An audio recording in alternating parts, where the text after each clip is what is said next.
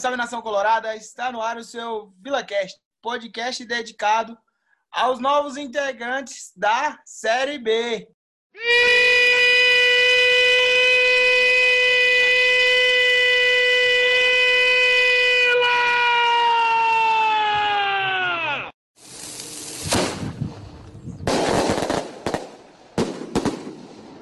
É, rapaz, o tão sonhado episódio do acesso tá saindo do ar, finalmente que desde quando a gente iniciou o nosso projeto, antes mesmo da estreia contra o Manaus, a gente sempre sonhou em gravar esse episódio do acesso e graças a Deus a gente conseguiu. Que jogo, né? Que jogo tivemos no último domingo lá em Tu, no estádio Novelli Júnior. Eu acho que o Vila atingiu o ápice ali de, é, de toda a emoção que ele poderia passar para o torcedor. Jogo decisivo, gol depois dos 30 minutos. É, dependia só de si, é verdade. É, para mim, essa foi a melhor coisa que pôde acontecer. Mas vamos gravar aqui para poder estar tá passando um pouco da emoção que a gente sentiu e quanto é bom é, estar de volta à Série B. Até hoje eu estava dando uma olhada nas minhas mídias sociais ali, no, na própria galeria do celular, vídeos e fotos, e não tem como, né? O jogo foi domingo, hoje é quarta-feira, mas a gente olha ainda se emociona porque volta a sentir tudo aquilo que a gente sentiu durante a partida. Mas para falar um pouco mais do jogo, de todas as circunstâncias ali que a gente viveu durante a semana e também no dia da partida, Estão comigo aqui a Ana Lívia, o Luiz e o Michel. Começando por você, Ana, nossa voz feminina e corneteira. Como que foi assistir acompanhar a semana do Vila e chegar domingo a gente, graças a Deus, atingiu o nosso maior objetivo? Eu sempre sou a corneteira, né? Impressionante. Porque o Michel tava falando merda aqui uns minutinhos antes da gravação começar. Mas seguindo, é, cara, que semana tensa dor de barriga bateu, eu nervoso, mas, mas deu certo, né?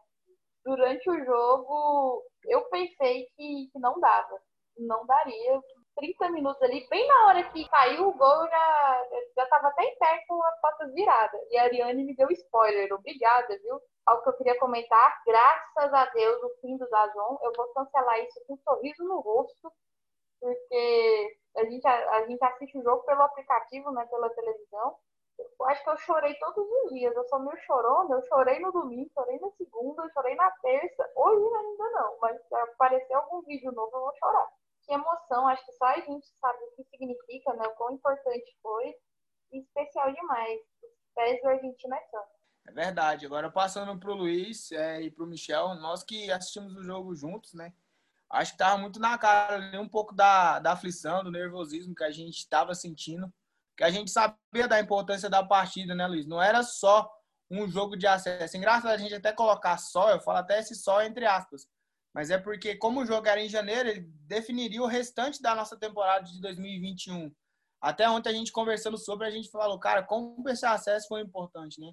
A gente poderia estar aí projetando novamente uma outra Série C que seria horrível.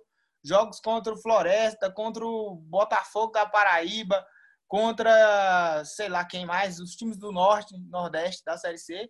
E agora a gente pode estar pensando aí numa das Série B mais complicadas aí dos últimos 10 anos, porque vai ter time grande caindo, o próprio Cruzeiro já ficou, o Botafogo está capengando aí, cada vez mais chamando a Série B, com um time que está sofrendo muito na Série A, então vai ser difícil, mas pelo menos vamos estar nessa Série B aí, né, Luiz? E torcer para que o Vila faça um bom time para poder chegar lá e conseguir pelo menos se manter. Michel vai falar, porque tá levantando a mão. Não, eu queria pegar, pegar o gancho do que o Cris falou aí sobre a Série B vai estar tá bem difícil, mas o, o, futebol ele é bem cíclico, né? E a gente vive de ciclos em ciclos.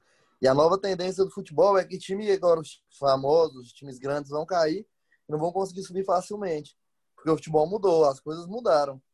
É, tem a, a questão da divisão de cotas lá de de televisão que eu não sei muito bem como é que funciona, só que é o que dizem, que, que agora os times que caem já caem recebendo o que os da, da Série B recebem. É, e como a gente sabe que time grande, time de maior expressão, assim, tem uma folha maior, então sofre mais nessa questão financeira. O próprio exemplo disso agora, mais conhecido e vai ser por muito tempo, vai ser o do Cruzeiro, o time bicampeão da Copa do Brasil, que é o campeonato que mais paga, caiu para a Série B e não conseguiu voltar no mesmo ano. Então, essa questão de, ah, caiu quatro time grande, concordo. Só que eles vão sofrer também. Botafogo vai sofrer, Botafogo já caiu, na verdade, né? Não tem muito o que fazer, não. Aí, só que tem time que é acostumado a jogar a Série B, né? Exemplo do Curitiba e, e de outros. Agora, só cumprimentando meus ouvintes, tá? Oi, gente. Oi, meus integrantes da Série B. Chegamos, voltamos para esse campeonato que a gente não pode sair, a não ser que seja conseguindo acesso. É, mas eu tô focado muito na Série B, não, que ainda tem Série C, sou louco por tri, brincadeirinha. Mano, que acesso importantíssimo, né, mano? É... Tanto que a gente vai entrar num patamar diferente, porque, como você bem frisou, vai ter time grandes na Série B. E com time grandes na Série B, vai ter uma visibilidade maior da nossa marca, que é o Vila. Já estamos conseguindo alguns aspirantes, chegar na final já estamos sendo comentado. Então, na Série B, pegando Cruzeiro, pegando Curitiba, pegando pode vir um esporte, Bahia, Fortaleza, sei lá quem vem, a visibilidade vai aumentar bastante. Foi muito importante torcer para a gente montar um time competitivo para competir, para competir de igual para igual, né? Porque a gente não pode entrar nesse campeonato pensando em apenas não cair, sempre brigando por alguma coisinha a mais. E eu tenho confiança nessa gestão que aí está, mas é momento de comemorar, depois a gente preocupa com isso, né? Vamos buscar esse troféuzinho, depois nós entramos na Série B e começa a preocupar com o que acontece. Voltamos! Impossível a gente não falar, né, da Série B, mesmo ela se iniciando ali somente no final de maio, mas até pela característica da competição, né, o sarrafo já subiu, são outras equipes que a gente vai enfrentar, mas muito confiante, principalmente por esse trabalho da diretoria que está resgatando ali a dignidade do torcedor vilanovense, né? É, o Clube do Povo, ele tá voltando pro povo. O Vila teve, nesse 2020, uma dificuldade muito grande, porque perdeu ali uma das grandes fontes de receita, que era a bilheteria, era a sua torcida apaixonada no estádio.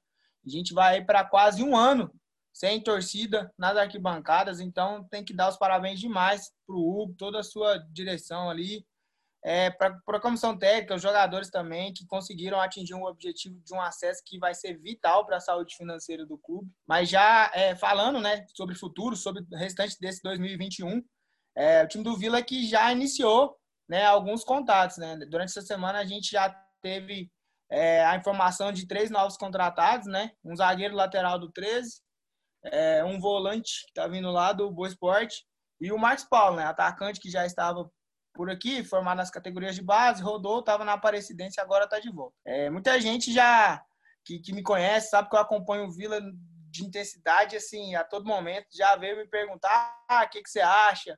Esses caras aí, o Vila tá caindo no mesmo erro, e não sei o quê. Eu falei, cara, o Vila ele tem que repetir aquilo que deu certo. Né? Time que tá ganhando não se mexe. Então, eu queria passar a palavra para você, Ana. O que, que você acha é, desse planejamento?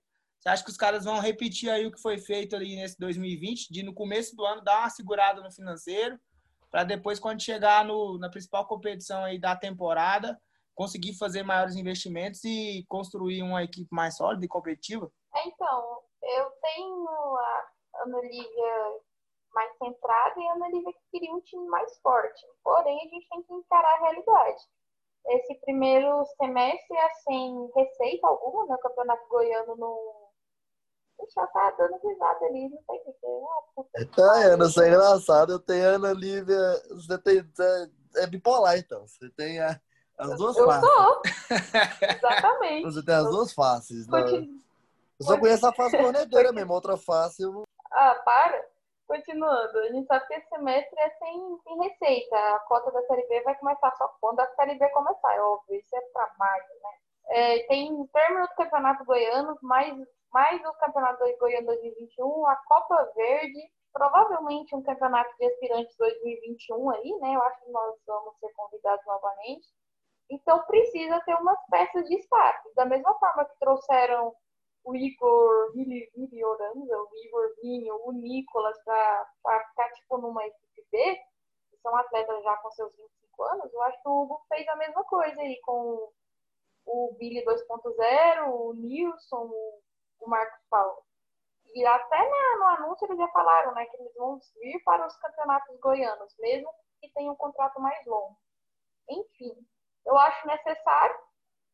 Não sei se vai dar certo, tomara, mas a gente sabe que uma boa base da série C desse ano, do ano passado, desculpa, já tem contrato, né? Então, mesmo com sem grandes reforços de nível da B, eu acho que é possível levar um dos goianos, principalmente esse 2020 que vai o Goiás e Atlético ainda estão com a atenção desfocada.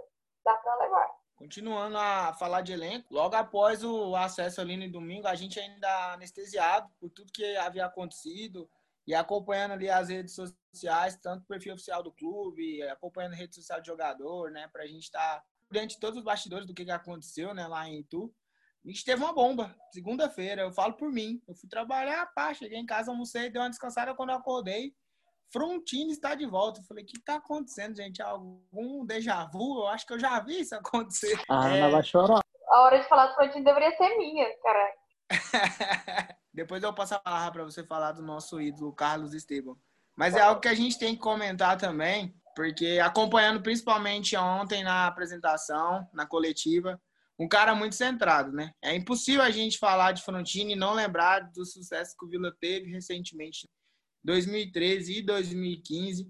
Lógico que o mérito não é só dele, né? Teve todo um elenco por trás, mas é inegável que é um nosso ídolo de história recente, por tudo que fez, na hora que precisou, no jogo do acesso, estava lá, fez os gols. Por tudo que passou também depois, questão financeira, passando um pouco da palavra para você, Michel. O que, que você acha do, do Frontini? Você acha que ele ainda consegue render em campo? Você acha que ele vai conseguir nos ajudar nesse Goianão? Você acha que ainda tem condição e depois ali como gestor de futebol? É um cara que pode agregar ali no elenco ou você ainda fica meio pé atrás e acha que ainda não está preparado? Passar a bola pro Luiz. Deixa o Luiz falar do Frontinho. Ah, ah pipocando, falar do ídolo. Na hora de criticar, ele critica. De pipocando. Mas até um, até no nosso Instagram, mano, que eu fiz a publicação lá no Vila Cash, no Instagram sobre a volta do Frontini, e recebemos algum direct perguntando se ele vai. Eu vou até fazer uma pergunta, nem vou falar muito, não, vou até fazer uma pergunta que o que perguntaram pra gente. Se o Frontini, já pensando na, na profissão que ele vai exercer depois do Campeonato Goiano, que é o gestor de futebol, se ele dá conta de ser um gestor de futebol na Série B, você vai dar conta de montar um time bacana, ele e o Wagner Bueno, foram, foi a pergunta que mais fizeram. Mas falando do Frontini, eu torço para que ele consiga fazer alguns golzinhos para se despedir com a honra que ele merece despedir, né? Que o Vila conseguiu bater na trave na Série A, conseguiu se tornar o time que é hoje, mesmo acabando de voltar da Série C, mas um time mais estruturado graças ao Frontini, né? Porque o Frontini teve 2003, mas 2015 ali eu falava muito que quem subisse de Vila e Português, o outro time ia fechar as portas. Português agora que está voltando para uma competição nacional. Então, o Frontini é de extrema importância para o Vila continuar suas atividades e ser um time meio que consolidado na Série B hoje em dia. Luiz, eu, eu acho que o Frontini não vai dividir cargo com o Wagner Bueno. O Frontini vai ser gerente de futebol. É o que eu acho. O Wagner Bueno é o diretor executivo, né? Que é o que faz as contratações, e o Frontini é o que faz é a, a, ligação. Campo é e. Ao contrário? É o contrário, Ana? É, lógico, ele falou isso na coletiva. O Wagner. O Frontini é o cara do a... telefone. Então já tá errado. Oh, meu Deus do Como? céu. Eu vou ter que falar. Sendo que o Hugo já contou várias vezes que grandes decisões no Vila de 2020 ele tomou com o auxílio do Frontini. Pegou o telefone, ligou pro Frontini, algumas indicações de 2020 foram do Frontini. Ele meio que já estava aqui, né? Mas só que não oficialmente nos bastidores como amigo. Agora só oficializou e vai fazer essa despedida como atleta. Eu tomei a frente, né? Não, pode continuar, né? Pode continuar. Acho que é importante a gente é, tá falando sobre, porque é algo que gerou muita dúvida na torcida, porque a galera ainda tem muita imagem do Frontini jogador, do Frontini atleta, até ele mesmo salienta isso, que ele ainda é atleta, que ele não vai pensar nessa carreira ainda de dirigente. Mas até comentando com meu pai, né, sobre o Frontini, eu falei, eu prefiro que seja um dos nossos a gente não sabe se vai dar certo, mas para dar certo a gente tem que fazer essa experiência. Aí o pessoal fica meio pé atrás, porra, mas é Série B, então o cara não vai estar sozinho ali, né? O Vila tem todo um corpo diretivo que é, decide as coisas todo mundo junto, né? O próprio Hugo fez essa correção aí em uma das perguntas que ele respondeu na coletiva, né? Que o pessoal falou que a última palavra é dele, falou que não, eles decidem as coisas juntos. E o Hugo tem experiência como diretor de futebol e com certeza como é, presidente aí, ele não vai deixar o cara decidir as coisas sozinho, não. Mas se a gente for pegar aí 2017, 2018, a gente teve aí na direção de futebol Felipe Albuquerque, que eu acho que nem precisa comentar aqui, e o Sid Clay, né, que inventaram aqui. Que fizeram o que fizeram aí na Série B. falando né, de direção de futebol, a gente, querendo ou não, a nossa cabeça ela volta para a questão financeira, questão de contratação, de dinheiro, porque é algo que é muito polêmico. Todo mundo fica, ah, porque é 50-50, é rachid, contrata jogador de empresário para poder dividir salário. E por tudo que o próprio Fontini passou também no viu essa questão de salarial, de sair do clube, o clube tá devendo, de pegar cheque e o cheque voltar. Eles falam abertamente sobre isso. Então é um cara que poderia fuder o clube altamente em várias circunstâncias e não fez isso. Então, para mim, isso já, já é um alento de, de, um cara que, pô, tá fechado com a gente. Então a gente torce que tenha sucesso, né, Ana? Exatamente. Agora é meu momento, eu vou pistolar, porque eu sei que não pistolaria nesse episódio, mas eu vou me obrigaram e se der processo eu pago. O que o senhor Esival Martins, Felipe Albuquerque e Sid Clayman fizeram não se faz com ninguém, ninguém. Bom, a, a situação do Frontino todo mundo sabia, mas foi mais disposta. Ele ficou sem receber de quatro a seis meses. O Esival é, fez um acordo que parcelaria né, a, o que estava sendo cobrado e deu cheque sem fundo, simplesmente. Frontini tentou entrar em contato, não obteve respostas, ele ainda aguardou quase dois anos para ver se resolveria na conversa, mas vocês sabem que se passar dois anos a pessoa perde o direito. Teve que entrar na justiça. Entrou na justiça e agora fez um acordo novamente com o Hugo. Mas a questão não é que com o Frontini, os atletas de 2017, 2018, 2019 não receberam os últimos meses. Não receberam férias e nenhuma porcaria de direito. E aí tá além de ser desumano, errado e uma instituição não dever fazer isso, pode completamente ouvir agora. A gente está com cinco processos no, na Câmara de, de Conflitos, esqueci o nome, mas Câmara de Conflitos entre os clubes né, nacionais, de empréstimos de jogadores de 2017 a 2019. Se não pagar, a CBF aplica as punições cabíveis, que pode ser travamento de inscrição de atletas e essas coisas de, inclusive, de Stefano Yuri. O cara fez três jogos no Vila. O Vila vai ter que pagar seus 100 mil reais, não vai levar punição por causa desse cara. Já pagou o boné? Pagou, se não era. Do boné era na FIFA, porque é internacional. Foi 50 Nossa. mil dólares no boné. Pelo amor de Deus, gente. É, é nem era é da Nike. nem era da Nike. Esse é o legado que a gente sobreviveu. É, é absurdo, não tenho o que falar. E ainda bem que parece que que as coisas estão se estruturando. Virou aí, eu acho, 2020 sem, sem salários atrasados, né? sem folhas pendentes, mas tem que pagar de janeiro já. Já deve ter, não sei ainda como tá. Eu sei que 2020 virou ok. Enfim, é, eu fiquei puta com a coletiva. Era uma coletiva que eu pensei que seria festiva e eu terminei xingando. Sobre o Frontini, rapidinho, que eu até não falei dele, eu não tenho nem que falar. Todo mundo sabe que é meu ídolo, é o ídolo que eu conheço quando ele falou na, na coletiva que jamais queria receber além do que só do que ele trabalhou, eu cheguei a arrepiar. Acho que foi de uma umbridade, de um caráter gigante. porra, ele, ele tem direito a uma série de multas e abriu mão disso. Mas, enfim, como jogador, eu acho que vai ser um campeonato goiano de homenagem. Eu, com dor no coração, falo que não vejo o time metendo gol a doidado dele. E, e se em cinco jogos ele fizer seis gols, Ana? E aí, oh, renova? Ele falou sobre isso na coletiva. Ele falou que não quer pensar nisso e que para viver um dia de cada vez. Então eu não sei, eu acho que não renova. Como diretor, é algo que vem assustando a galera, né? Mas a gente que acompanha o Frontini já vê. É um cara muito bem articulado, que estuda pra caramba. É, ele estudou, se preparou para isso.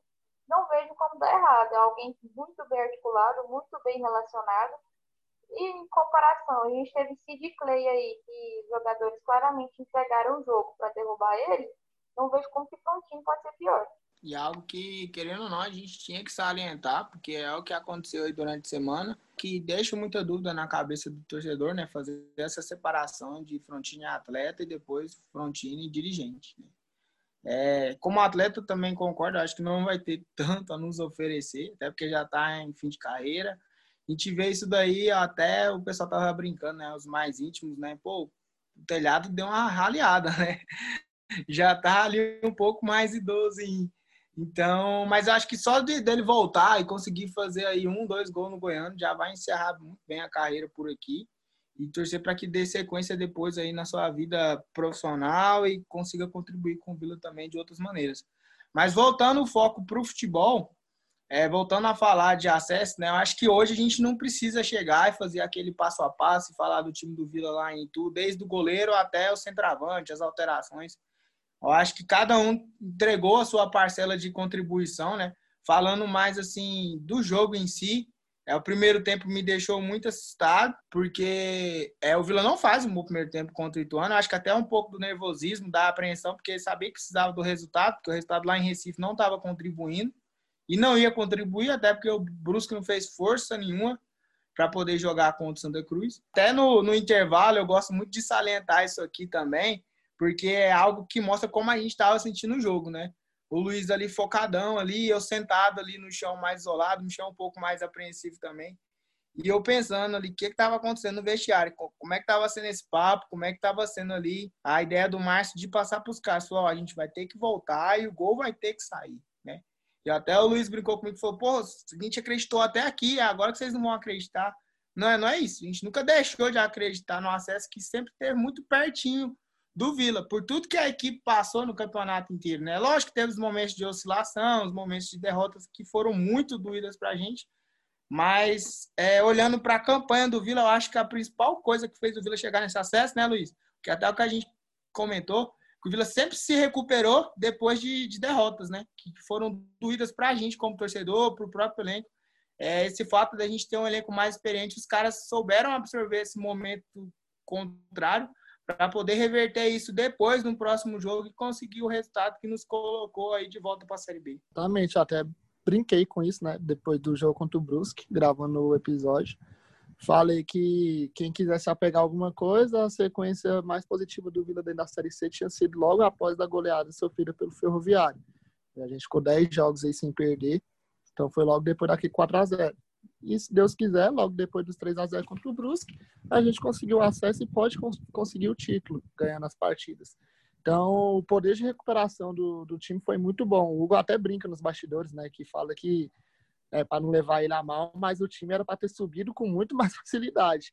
Só que alguns tropeços acabaram sendo tropeço não, mas eu falo que é o Vila. O Vila não pode nada fácil, sabe? Até quando tá ganhando de 2 a 0 de Santa Cruz, né, toma aquele gol no finalzinho, nós tá ganhando lá do Ituano, acaba de fazer o gol. Tem, o cara tem que ser expulso, nós tem que tomar a bola no travessão, então nada para nós é fácil. Então o acesso veio com a cara Vila Nova de ser.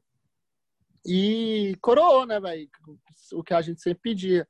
O trabalho da diretoria fora de campo foi excepcional em 2020, na temporada.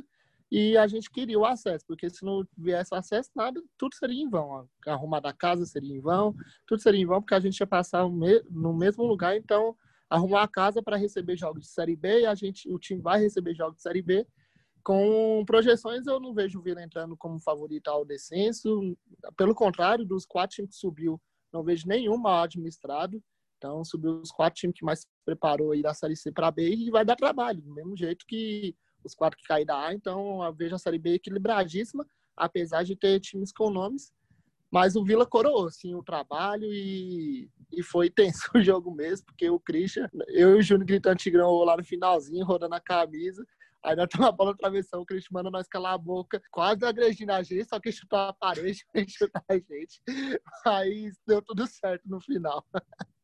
O nível de apreensão e de nervosismo desse jogo, eu até brinquei com os meninos. Eu falei, pô, a gente já passou por um monte de coisa já na nossa história de torcedor do Vila mas eu nunca tinha chegado tão apreensivo e tão nervoso para um jogo, né? É até engraçado. Minha mãe falou: pô, mas o Vila tá disputando o quê? Eu falei, mãe, tá disputando a vida. Se o Vila perder hoje, a senhora vai ter uma nova pessoa em depressão na família. Ela crede, menino, bate na boca. Eu falei, então, você não tá entendendo. Todo esse sofrimento, toda essa nhaca, toda essa dificuldade pra gente acompanhar os jogos aqui nessa transmissão, que o gol sai depois de dois minutos que você vai ver, quando você vê na, na Dazon, porque era difícil, mano, era muito complicado. Então foi até um alento e um alívio para a gente também se livrar disso, né? Até ontem teve rodada de Série B e eu assistindo no Premier. Ontem que eu fui voltar meus olhos para a Série B. Falei, deixa eu voltar a acompanhar porque eu vou estar aqui, meu Deus do céu. Não tava nem acreditando. Falando um pouquinho é, de bastidores, de tudo que aconteceu fora ali das quatro linhas, na questão estrutural do Vila, questão patrimonial. Até passar a palavra para o Michel, que está também um pouco mais perto assim, de tudo, de toda essa mudança. Como que você viu, Michel? É, é, tudo, que, tudo isso que aconteceu na gestão do Hugo, a questão das mudanças no OBA, a construção do bar, a mudança lá no CT. É, a gente sabe que você tem na família pessoas que são muito próximas da diretoria, que estão muito dentro do Vila. É importante, né? A gente já voltar para a Série B, já meio que construindo tudo isso, né? Para não chegar lá também com a estrutura defasada, que às vezes um, o Vila conseguiu um contrato de um jogador ou de um empréstimo de um jogador de time grande. O cara saía de um Inter da vida, de um São Paulo, de um Corinthians, de um Flamengo, e chegava no Vila com obra inacabada, entrando pelo bosque cheio de lama. Meio que dá uma descrença no cara também, né, mano? É, é difícil falar, mas dá um choque de realidade muito grande, né? Como eu falei no, no meu destaque, o futebol é cíclico, né? Então, a gente agora tá, tá vivendo um ciclo de que o time, para conquistar alguma coisa, ele tem que se organizar antes. Antigamente tinha muito mais raça na vontade, hoje não é assim mais. Por várias questões, questões financeiras, questões estruturais que envolvem questões financeiras, é, questão psicológica dos atletas, igual você está falando aí. Pega um jogador igual a gente tinha o Ramon que treinava no CT do Inter lá, que é do lado do Beira Rio, e veio pro Vila. É a primeira vez que eu vi ele lá no Oba, lá tava uma chuva desgramada, ele todo molhado na porta do CT esperando para entrar e andando no barro. Então, muda, muda muito essa questão aí. E sobre estrutura, nós tivemos um, upgrade gigantesco de 2019 para 2020. Isso aí é, é, inegável. O Hugo, como todo presidente, como toda pessoa tem seus defeitos, mas nessa questão de gestão de grupo e de liderança, ele, ele conseguiu um, um grupo bem, bem legal para estar do lado dele, fazer uma administração bem legal. É, eu não gosto, não vou citar nomes, mas estava conversando com, com alguns do, do, dos diretores e todos vivem o Vila, querem o Vila, sofrem pelo Vila, choram pelo Vila, brigam pelo Vila, brigaram pelo Vila, apanharam pelo Vila. Então isso aí já, já é um começo. Não é ninguém está chegando de fora aí que não sabe nem onde fica a cozinha. E a questão estrutural, esse bar aí, foi uma coisa que a gente sempre pensou que podia acontecer. Agora vamos ver como é que vai acontecer a, aquela reforma lá de trás do, do gol da Praça da Bíblia lá, porque aquilo lá, um, um elefante branco sem tamanho, ninguém sabe o que, que era para ser, nem que nem o que, que vai ser. Lá no CT tem, tem bastante tempo que eu não vou lá. A última vez que eu fui lá foi quando eu ainda jogava na base.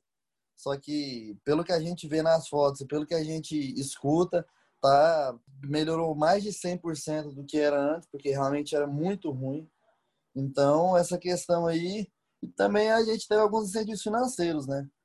Teve um desses dirigentes que eu estava conversando há umas duas semanas, falando sobre é, alguns mecenas que colocaram dinheiro no Vila, falando que nunca tinham colocado antes, porque não tinha confiança nas gestões anteriores. Agora, os caras conheceram o projeto e confiaram e realmente tiraram dinheiro do bolso, colocaram. A gente sabe quem que é, né? Não precisa de dar nome aos bois, mas todo mundo sabe quem são. Não é só um nem dois. Eu também coloquei dinheiro. Né? Principalmente já entrar na Série B. Eu também coloquei dinheiro. Cinquentinho ali do, do bicho do acesso foi meu. Muito dinheiro. Ah, essa questão aí eu queria salientar também.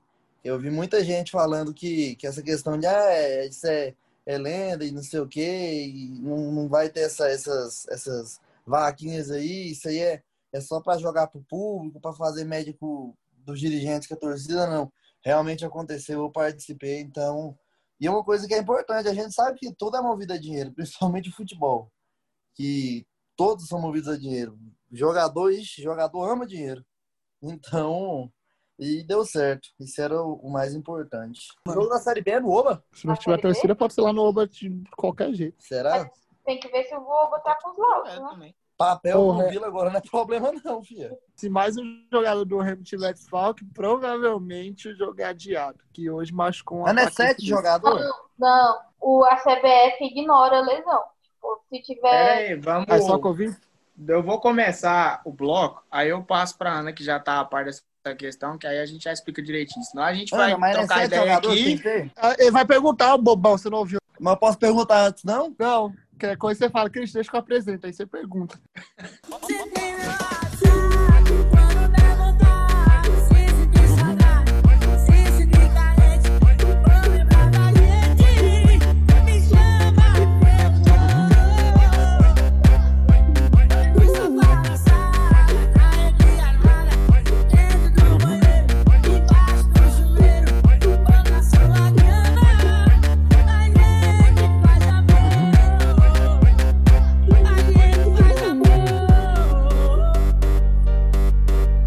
Voltamos com o bloco 2 do Vila Cash. Nesse bloco vamos falar, né, sobre o nosso adversário na final, Clube do Remo. Também um clube que há muito tempo, né, estava longe da Série B. Fizeram uma grande festa no acesso e super compreensível. Mas já falando, né, desse confronto, é, passa por um surto de Covid, né? E falando de Covid, vou passar um pouco para a Ana, que está mais a par dessa situação, a questão de anulação de jogo por conta da quantidade mínima de atletas. É, acho que foi ontem ou hoje pela manhã, não me recordo. O Remo chegou à totalidade de 15 casos né, de Covid é, em todo o grupo, né? Contando jogadores titulares, comissão técnica. Eu acho que até o Luiz falou que tipo, os caras não têm treinador, não tem auxiliar, não tem preparador físico, tem ninguém que pode ficar lá no banco.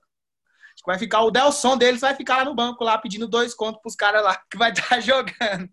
Então, Ana, passa para a gente como é que é essa questão do Covid, como que a CBF enxerga essa situação, se eles enxergam a questão da lesão também, se engloba tudo junto ou se é, se é separado. É somente os testes positivos e as lesões, o clube que se lasque. Exatamente desse jeito, o clube que se lasque. Para adiar o jogo, o, o Remo ou qualquer clube precisa ter menos de 13 atletas. 12 atletas, não tem jogo. 13 atletas, tem jogo, vai com dois palhaços no banco de reserva. Mas a questão é, se ele tiver com sete atletas disponíveis, porque seis atletas estiverem lesionados e só sete disponíveis, tem jogo, porque a CBF não considera os lesionados. Então o clube se ferra muito. É, a notícia é que o Remo tem 15 infecções no elenco, sendo técnico, os dois auxiliares e o analista de desempenho, então não sabe quem vai estar na beira de campo. Aí o, re, o restante é o, os atletas, porém vão fazer mais uma bateria de exames. Aí não, não sei o que vai dar. A notícia é essa. E a CBF já falou que sábado tem jogo. Mas a gente tem que lembrar que nós também vamos fazer testes. A gente também passou pela mesma festa e pode dar ruim. A diferença é que a gente tem que lembrar que o norte do país já está circulando a nova cepa do vírus. É uma mutação diferente, tem uma contaminação diferente. Michel, a hora que for sua palavra, você fala. Então. Ah, nem João Dória, pelo amor de Deus. Michel, você... então fala. Michel, não estou pedindo lockdown, estou pedindo lockdown, estou informando o que a ciência fala. Uh, o norte do país já está com uma nova variante que é diferente da que nós estamos acostumados. Isso pode ter influenciado na contaminação em massa do remo. E a gente pode dar a cagada, ou a sorte, ou a mamãe Unimed de não, não passar pela mesma coisa. Não, mas o nosso vai ser na outra semana. É, na ida ele sofre, na volta a gente vai sofrer, porque é bem difícil, mas só se for a mamãe Unimed mesmo, que nem se falou. É bem difícil a gente não ter a contaminação. Vamos ver. Mas a gente já pode aparecer, tipo, a fé, eles chegaram em Goiânia na segunda, né? Aí terça, quarta, não sei quando, se já vai dar para dar um positivo aí, mas fizeram um teste na quarta. Amanhã, hoje. Né? Não, eu acho que fizeram na quarta, que é hoje, e vai sair amanhã na quinta. E é nesse Fizeram bagunça. jogo contra o craque, não? Eu acho que a, a Federação Goiana não cobra. Nessa bagunça toda a gente tá esquecendo. Não just... pega Covid, não a gente está esquecendo justamente isso, que tem um jogo aqui na, é, contra o craque lá em Panderi, né? E eu acho um absurdo da parte da Federação Goiana. Por exemplo, o Vila pode estar contaminado com uma cidade de 20 mil habitantes. Felizmente, a gente ainda vive essa realidade por conta desse vírus maldito. E é bem o que o Luiz salientou, né? Se, tipo assim, os caras vão sofrer e estão sofrendo para esse primeiro jogo da final. Semana que vem é a gente. Eu que tive mais próximo, estava lá no aeroporto na chegada da delegação. Então, assim, trio elétrico, corpo de bombeiro, a galera passando lá no meio do torcedor, todo mundo com máscara no queixo, parecendo que o Covid saía pela barba. Você usou então, máscara, irmão, e estava é... respeitando o distanciamento social? Tava, tava sim. Todo o distanciamento lá que você viu nos vídeos aí, na, na Globo Esporte, tava assim. Ô, então, mudando pra uma é... rapidão rapidão, só antes de você completar, que pagação de pau é essa? Que tinha uma galera nada a ver no trio. O trio não é pro jogador, não? Aí levou um ônibus também. Tinha uma galera nada a ver com, com, com a calça lá no trio do Vila. Nossa senhora, mas que que é isso? Eu nunca vi um time tão fácil de você adentrar dentro do clube.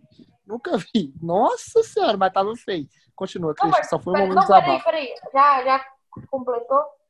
Ou não sei se a gente vai ter espaço para falar, já que falou do trio, é a única parte que vai sobrar para falar.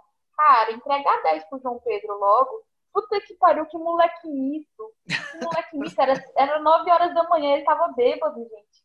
Ídolo, ídolo. Eu não bebo, eu não compacto que jogador tem que beber, jogador. É, isso aí já Ah, foi, não já o Romário guarda. O Romário o- aposentou. Michel, Então, Ah, esse negócio de álcool aí não faz bem. O Michel aqui no podcast é que nem o Edinho, os capetinhos lá no programa do Neto. Eu discordo. Eu discordo. Concordo, velho. A gente traz o, o Michel pra, tipo, pra não ser nós três concordando um com o outro, né? Tem que ter alguém pra infernizar a nossa vida. Não, é porque. Alguém tem que infernizar beber, o A gente tem que parar de beber esse vício maldito de vocês aí. Po- Pode Seus falar, Michel, do roteiro que tem. Pode expor pra, pra audiência. Seus, seus dependentes. Voltando a, voltando a falar um pouco da recepção ali no aeroporto, pô, eu tava lá mais próximo tava vendo, né? Os meninos dos aspirantes naquele, cara. Porra, todo mundo ali é, na, na aflição, né? Esperando o pessoal do profissional chegar pra comemorar todo junto, mas os meninos dos aspirantes já estavam todo mundo em cima do trio e do Pulmount, JBL, aquela coisa toda. Eu falei, mano, é o momento dos moleques comemorar também, porque, querendo ou não, os caras estão na final de campeonato brasileiro, velho. Assim, ninguém imaginava que o Vila ia chegar. É, até os próprios meninos do elenco, né, falam, ah, era o patinho feio e tal, porque quando o Vila foi convidado ali, tinha Ceará, tinha Grêmio, tinha Corinthians, o próprio Red Bull Bragantino, Fluminense, é, Coritiba, então ninguém imaginou, não, o Vila Nova, convidado lá de Goiânia, vai entrar e vai pra final. Então tá na, Você tá na ia hora pro dos moleques comemorar também, e se Deus quiser, vão conseguir o título também da competição. E a gente brinca essa questão da do jogador tava lá, tava bebendo, Nada. o jogador dentro das quatro linhas. Eu não mudaria nada. A única coisa que eu mudaria se é tivesse vocês ir pra casa tomar banho. Ô, mas é. Rapidão, Michel. Vocês iriam pro, então, pro, pro jogo? Lógico que nós iríamos. Nós, Mas o Vila disputar campeonato de cuspo, nós tá indo. Ô, só uma pergunta, foi por isso que o ônibus do Vila foi pro, pro aeroporto, então? Foi pra levar os aspirantes? Foi, Porque eu não entendi o ônibus, é. já tinha o trio. Ah, então Foi. agora eu entendi. Tudo fez sentido. O Mas ônibus precisa- pegou. Mas não sei se você sabe, Luiz. Mas o clube também precisa de carregar as coisas, né? As malas e tal. Aí no trio elétrico foi meio ruim, né? De carregar as caixas. E É, eu vi muita gente falando, ah, os aspirantes estão aí, ninguém nem jogou nessa série C, que não sei o quê. Mas era uma festa para todo o clube. Então, assim, era, não tinha como você excluir. A mesma coisa de você, porra, dar uma festa em casa e não chamar ali a galera que trabalha para você, né? Aquele rico que dá a festa ali e não vai chamar o pessoal serviçal da casa. Tem que chamar, mano, não tem como. É, e, pô, pela, por toda a importância que tinha, mano, dessa série C, eu, querendo ou não, eu, lógico que não é momento para isso. Mas eu fico pensando, falei, mano, se tivesse dado tudo errado, pensa o luto que não ia ser essa cidade, a, depressão que ia estar, toda a torcida, mano, aquela cornetaiada pra cima de todo mundo, é dirigente, corneta jogador que não presta, o Vila vai acabar, vai fechar as portas, tem que botar fogo no oba, o CT tem que cair.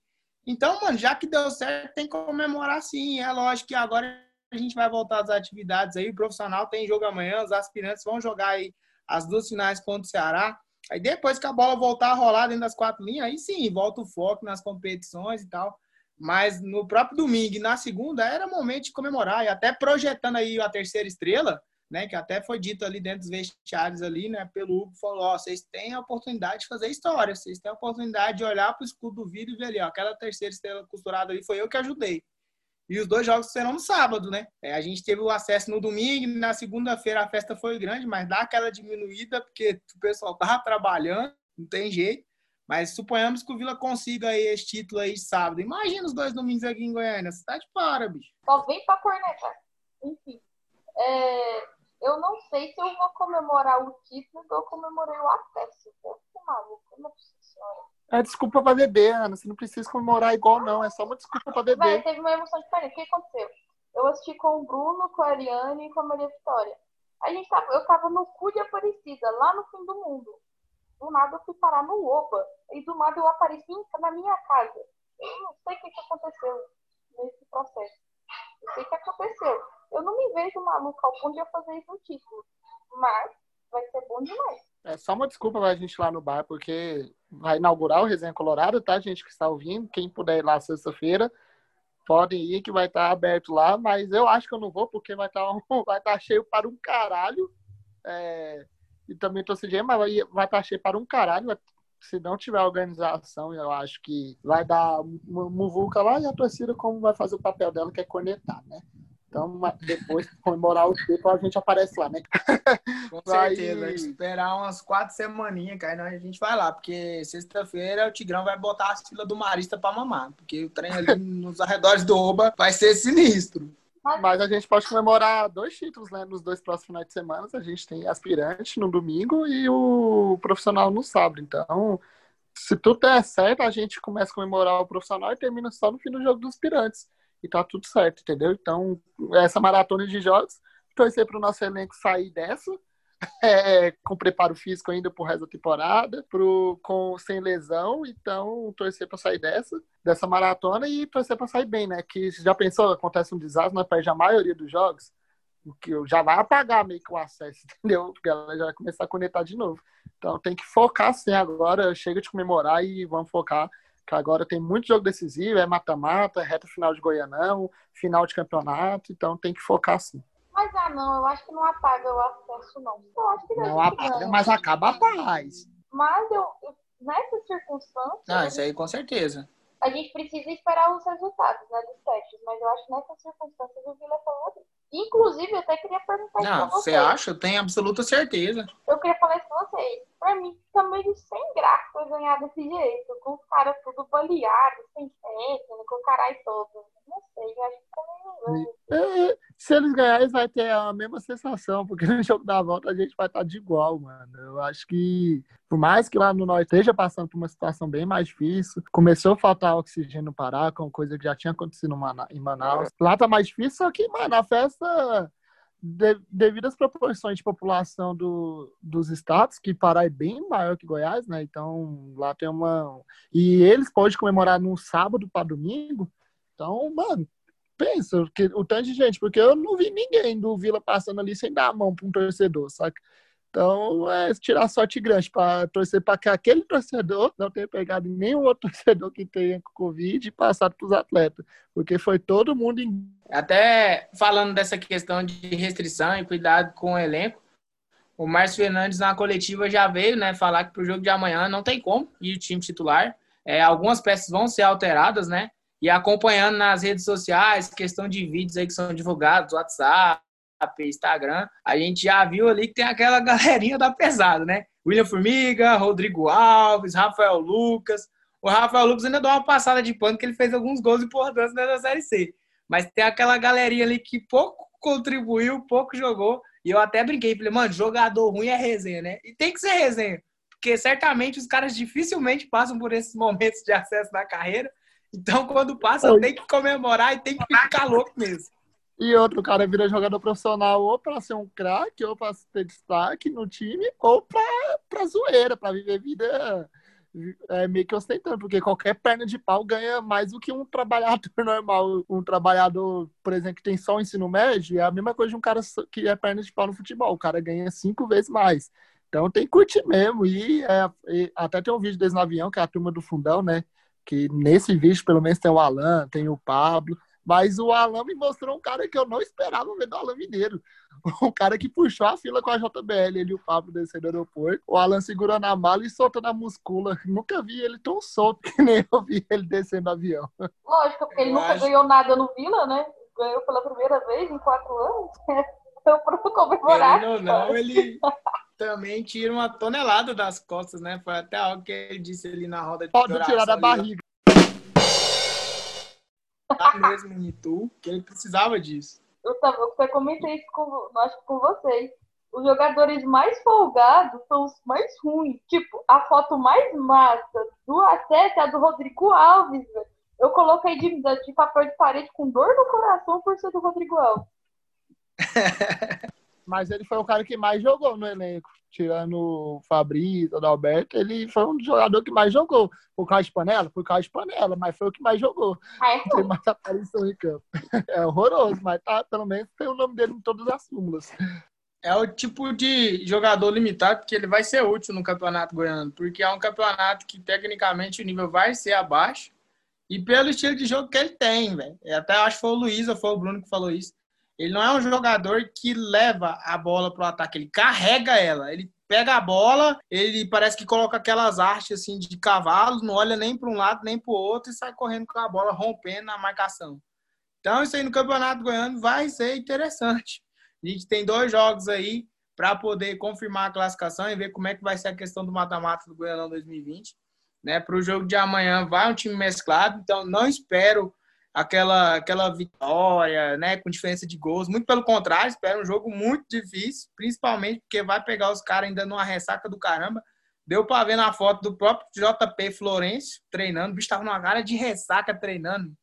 Deus é mais, tá doido. Então, assim, é, a gente espera que a, possa dar sequência no trabalho, né? O Vila consiga aí passar bem pelo jogo do craque, né, que é fora e depois o Goiânia dentro de casa. Aliás, o Goiânia que vem sendo muito engraçadinho nas redes sociais. Eu espero que o Galo caia para poder voltar de onde nem deveria ter saído. Era um clube que eu ainda passava um pouco de pano, ah, o Goiânia, o Galo, não sei o quê, mas os caras tá muito engraçadinho nas redes sociais, então tem que voltar lá pro. Fica aí, aí todo desabafo. E esse time misto até respondeu um possível tópico do Vila Cash, né? Que um seguidor também perguntou se vocês preferiam focar no Goiânia para sair da fila ou focar na Série C para por ser título nacional. Mas como a fase final do Goiano vai coligir cair depois da Série C, então é meio que sem lógica e dá para perceber que o mais vai focar a final agora e se classificar no Goiano depois foca, né? Então meio que cagou na pergunta de um seguidor nosso, mas deu para explicar por que, que o Márcio está indo com o time misto? Porque não tá na fase final ainda do Goiano. Não, só queria falar isso, eu quero ponto. Ah, eu, quero, eu quero quatro títulos nesse começo de ano, tá? Quatro. Eu quero Série C, Copa Verde, é, Goiânia 2020 Goiânia 2021. Tá ótimo. E no final do ano, um acesso para a Série A. Não é pedir muito. E umas oitavas da Copa do Brasil, eu acho que dá, hein? Acho que. acho que eu não tô exigente. É, querendo ou não, acho que é, por ter passado por esse momento de decisão, de muito aflição e nervosismo, esse elenco ele queria casca. Principalmente por ser é, feito de jogadores experientes que já passaram por muita coisa no futebol. Era uma situação que eu estava um pouco assim, ao mesmo tempo que eu estava confiante, eu estava um pouco atrás. E já deixar também os parabéns para a preparação física do Vila. Né? Um elenco experiente aí, o Vila em nenhum momento deixou de correr na Série C. Pegou dois jogos pesados contra o Santa Cruz aqui, próprio jogo do acesso contra o Ituano lá, chuva os 90 minutos. Aqui o Oba, o campo conseguiu suportar ali até o finalzinho do segundo tempo. Lá em Itu não choveu na mesma quantidade que aqui, mas só deixar os parabéns aí pela toda preparação física do Vila. O pessoal da comissão técnica aí que, pô, fez os caras correrem o campeonato inteiro e isso é fundamental para um time de futebol, independente da competição que esteja. Porque além da qualidade técnica, todas essas valências físicas, elas fazem diferença, né? Além de você ter uma qualidade técnica no seu elenco, se você consegue correr ali os 90 minutos, já faz uma diferença enorme. Então, deixar os parabéns aí também para essa parte aí que é de vital importância dentro do futebol. Mas é, voltando a falar ali da, da Série C, toda a nossa campanha, desde a estreia lá em Manaus e o acesso lá em Itu no último domingo, queria propor a vocês aqui um debate, um tema. É, lógico que todo mundo é importante. É, eu sou um cara que eu não gosto de fazer muita separação. Cada pecinha é importante. Mas a gente também tem que reconhecer aqueles que, querendo ou não, tiveram um destaque maior durante a campanha. É, começando por você, Ana. Faz aí pra gente top 3 de destaques do Vila nessa campanha da Série C. Nossa, hum, deixa eu ver. Vixe, cara, pior eu não vejo ninguém assim que se destacou, sabe? Você olha, cara, joga demais era foi um time muito coletivo, que as grandes atuações do Vila foram coletivas.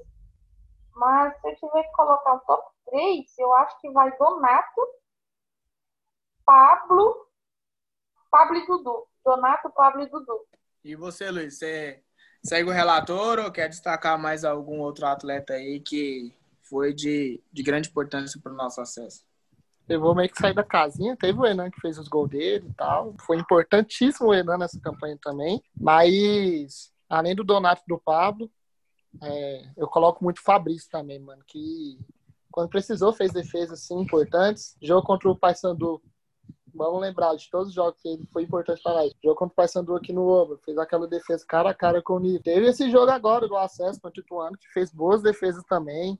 Então, foi sim um cara importante, então coloquei ele, o Donato e o Pablo, e ressalvo sim o Dudu e o Enan, além do Adalberto. Mas os três, para mim, principais: Fabrício, Donato e, e Pablo Passarrela.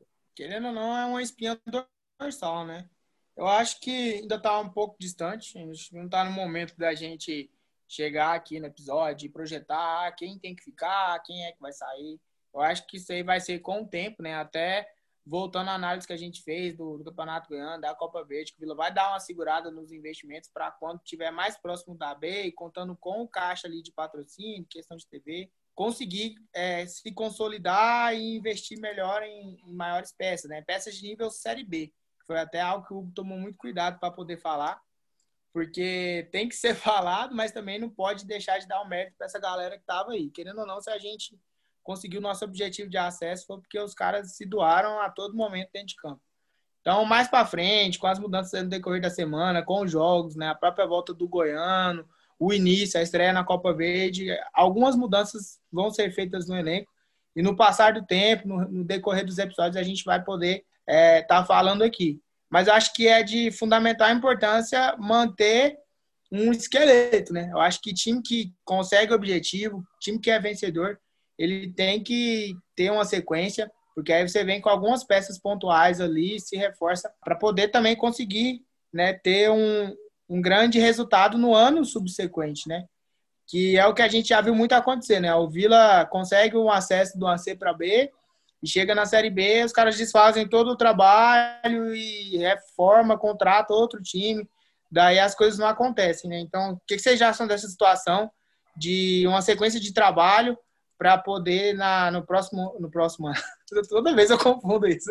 Para poder nesse restante de 2021 a gente entrar numa B mais solidificada e com algumas outras peças aí, o time conseguir ser competitivo, começando por você, Luiz. É importante sim manter a espinha dorsal. Vou até citar exemplos que a gente não gosta de citar, porque foi uma gestão que quase acabou com o Vila.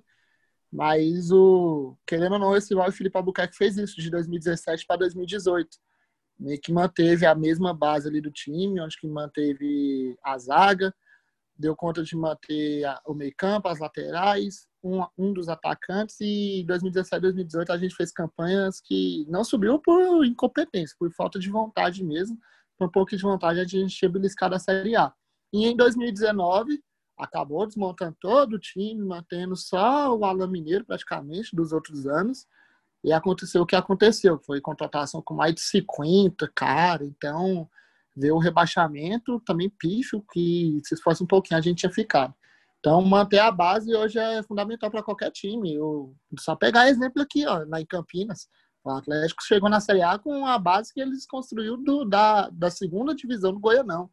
Então, tem que manter sim, e os caras que, principalmente os caras que identificaram, como o Donato já tá, o Adalberto, então, tentar manter a base para a gente poder fazer uma Série B, já que o time não é tão qualificado para subir, pelo menos não vai passar tanto susto assim para não cair, vai fazer jogos equilibrados com todo mundo, porque o entrosamento manda muito. Concordo, acho que tem que manter uma base. Pelo que eu sei, eu acho que já tem algum, alguns jogadores com contrato, né, até o final de 2021. E é muito importante, até porque quem tem contrato, pelo que a gente sabe, são justamente os reforços os que aguentam jogar uma série B, né? E eu manteria, assim, mas só o Enan, dos que eu acho que não tem contrato ainda, mas seguinte, tem que manter a base, é, é muito importante, é o que pode ser o diferencial. A gente vai jogar aí a série B mais difícil de todos os tempos, eu falo isso sem sombra de dúvida, e vai ser pesado, mas vai dar certo. Até pegando o gancho aí do Enan, você falou que manteria. Hoje teve reunião aí com todo o pessoal que trabalha com a carreira dele. O pessoal tava animado, ele postou umas stories lá, Série B, aquela, aquelas mãozinhas lá de oração, então eu penso que tudo deu certo. É, break news. A Federação Goiana vai transmitir um jogo para Vila Nova na cidade de Ipameri. A gente espera lançar, já, lançarmos o episódio aí é, na madrugada. Então vocês vão estar nos escutando antes do jogo de lá em Pomeri e vai ter transmissão no, no YouTube da Federação. É, o, você roubou essa info, o, o Curiosidades passou para mim, aí eu ia passar, só que você já antecipou essa info. Mas é bacana a FGF transmitir, até uma coisa que eu vi, já falo, puxando esse gancho de transmissão, a Copa Verde não tem transmissão, né? Do, tem a da TV Brasil, só que onde eu pensei que queria ter, que era o Maicujo, acabou que não tem mesmo. Então seria bacana a FGF tentar fazer alguma coisa, ou a própria TV Tigrão, já que o jogo é no Oba, buscar, porque é sempre bom estar assistindo, né? A gente desacostumou a não assistir jogos do Vila. O Vila jogar e a gente não assistir, fica meio estranho. É, exatamente, é importante porque foi uma coisa que gerou dúvida, né? Até o pessoal, essa questão de transmissão, ah, como é que vai ser? Vai ser só no rádio e tal. Então, é FGF TV no YouTube. A gente está acompanhando amanhã essa volta ao Campeonato Goiano, né? Torcer para que as coisas aconteçam também, porque Vila faz muito tempo que não ganha campeonato estadual e seria importante também voltar a ganhar. Caminhando para o nosso fim, é um episódio, né, para tirar todo o peso das costas. É, a gente conseguiu gravar só hoje, né? Na quarta-feira, a gente passou aí por umas dificuldades para gravar o VilaCast. A gente não deixou de gravar e não ia deixar. então, assim, hoje já, já deu para é, tá mais tranquilo em relação a tudo que aconteceu e tal. Ainda não tava na, naquele, naquela emoção ainda de, de domingo, né? Então a gente já tá na quarta-feira, já tá quase que já entrando aí no, no próximo jogo da final. Mas, cara, muito feliz, cara. Muito, muito feliz mesmo. Eu acho, eu, eu acho não, tenho certeza que eu vivi um dos maiores dias da minha vida aí no domingo, cara. Pela importância de que era o jogo, pelo resultado final em si, né? Até conversando com o Luiz, com os meninos, acho que é algo que a gente merecia muito. Lógico que todas as equipes, quando entram no campeonato, todo mundo pensa em acesso, pensa em ser campeão. Mas por tudo que foi feito, né, pela diretoria, você vê pela característica do elenco, os caras em nenhum momento fizeram sacanagem com o Vila, muito pelo contrário, todo mundo fechado. Então a gente merecia muito, graças a Deus deu tudo certo, né? É, se vocês quiserem falar algo a respeito, ou se não, Luiz, faz aquele merchan, a parte que é seu momento no Vila Cat, seu momento de brilhar, para a gente estar tá encerrando com chave de ouro o nosso episódio de acesso. É quarta-feira e eu ainda tô sem voz. Imagina como que eu estava na segunda. Eu gravei um podcast por linha. Eu não falei coisa com coisa. Eu, eu tô escutando o episódio, eu falei, meu Deus do céu, eu tava drogada. Mas não, não era droga, era emoção mesmo. Mas sério. Agora o Vila Cash depois começar a Série B duas vezes por semana, hein, galera? Vamos preparar aí para gravar episódio na quarta, na, no sábado, porque vai ser jogo terça e sexta, graças a Deus. A gente está na Série B, Vila Cash pé quente, estreou já com acesso. Então, fortalece a gente nas redes sociais, arroba tanto no Instagram, tanto no Twitter. Quando sair episódio, a gente demora, postar demora, mas quando sai, a gente divulga lá para você não moscar e ouvir a gente.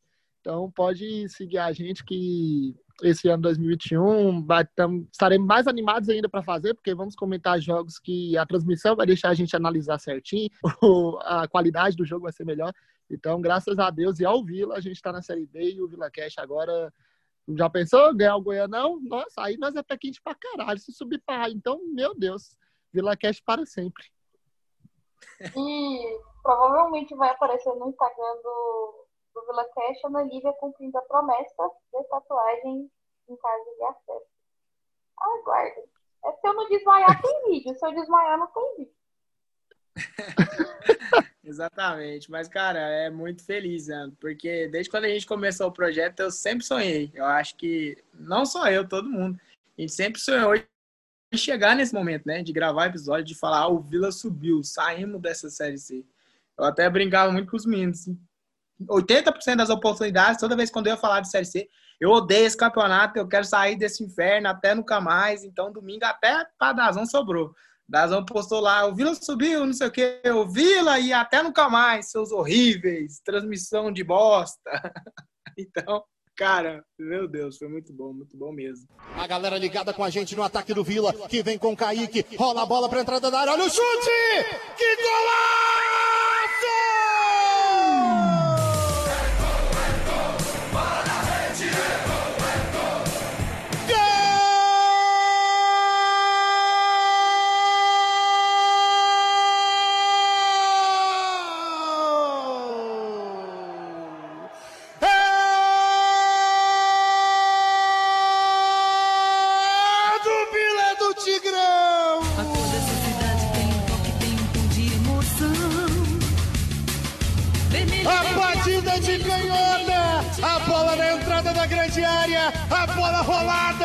De pé em pé. Na casa dos 31 minutos passados.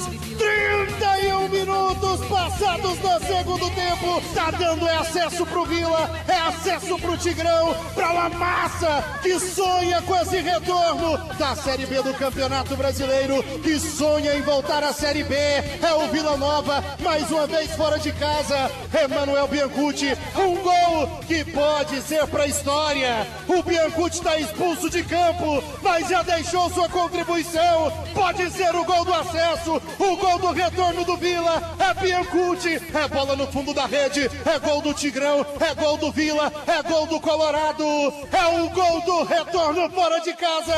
Emanuel Biancucci. O gringo do Tigrão. Camisa número 20. Nota mil pra ele pela finalização. É o Vila que tá voltando. É o Tigrão chegando.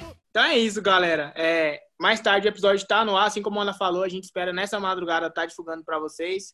É, assim que sair, vocês já nos conhecem, né? Desde do, do início da série C, Spotify, Deezer, YouTube. Mandar um salve pro Michael, que fez uma capa muito da hora, capa de acesso que a gente merecia também, né? Toda, é, durante todo o campeonato ele fez as capas aí do Vila Cash, então tá mandando muito São bem. 25 Você que- capas que esse moleque tá fazendo. São 25 E que continua. às vezes irmão. dá uma às vezes dá uma atrasadinha, mas a gente enche o saco, manda mensagem no grupo, manda mensagem no particular, ele trabalhando no horário de almoço fala, eu quero a minha capa do podcast, seu imundo. Mas o moleque manda bem, então que continue com a gente também. Considerações finais, quer falar mais alguma coisa, Ana? Sobre acesso, volta do Goianão, Copa Verde? Subimos, só isso. E o tempo vai acabar. Subimos! Fique agora com o nosso pior ou melhor momento. E vamos É isso, galera. Muito obrigado a todos que nos escutaram. O acesso tão sonhado veio. Meu Deus do céu, Vila! Vamos!